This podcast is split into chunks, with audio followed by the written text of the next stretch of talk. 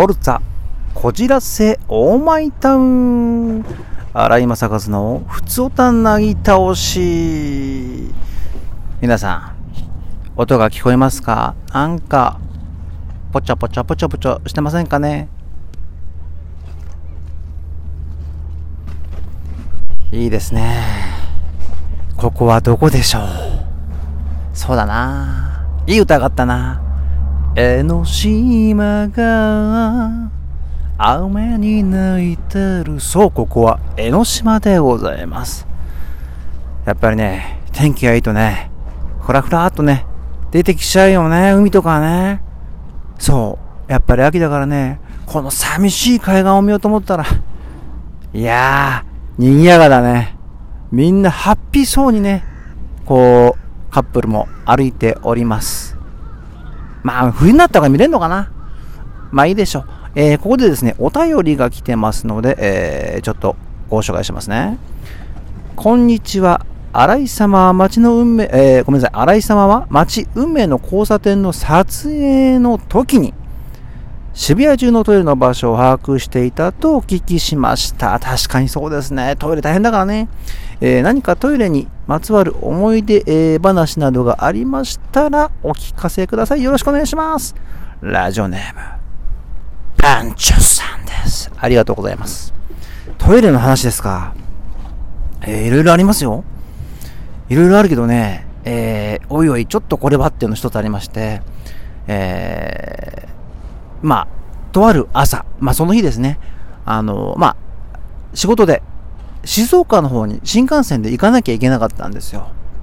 で、まあ朝からですね、ちょっとね、お腹の調子がですね、これ良くない。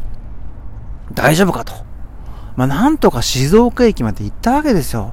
でもね、やっぱりね、あのー、もうそういうね、えー、ものは待ってくれませんのでお腹痛いとかね、いろいろありますけどもね、えー、まあトイレを探して、でも男子トイレが混んでて、よくあの、なんていうのかな、こう、ボタンを開ける、閉めるってあって、そこ、まあ誰でもどうぞ使ってくださいっていう、こう、まあ、あの、よくなんていうのかな、赤ちゃんとか、こうね、えー、おしめ変える場所がついてたりとかするとこがありますよね。あ、もうここしかない、しょうがない、そこに入ろうと。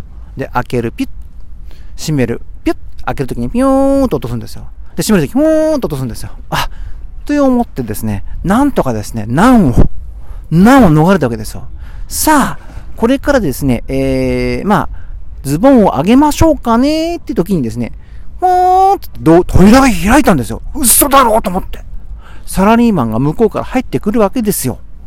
この時ね、だいたいね、えー、人は二手ぐらい、二つぐらいに、二手か、二種類ぐらいか、に、こう、分かれると思うんですけど、お、分かれると思うんですけど、大当てする？人と、冷静に対応する人といるんですけども、ここはあれですよ。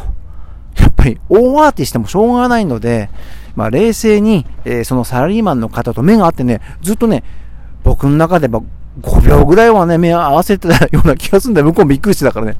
だって、判決ですよ、こっちは判決。その判決の状態のまま僕は、すいません。あの、閉めてもらっていいですかね。あはいつって、そのままあの、サラリーマンの方出てったんですけど、もう、冷静に、こう、ビシッと決めましたよ。まあ、ビシッと決めたって半分ケツ出てんですけどね。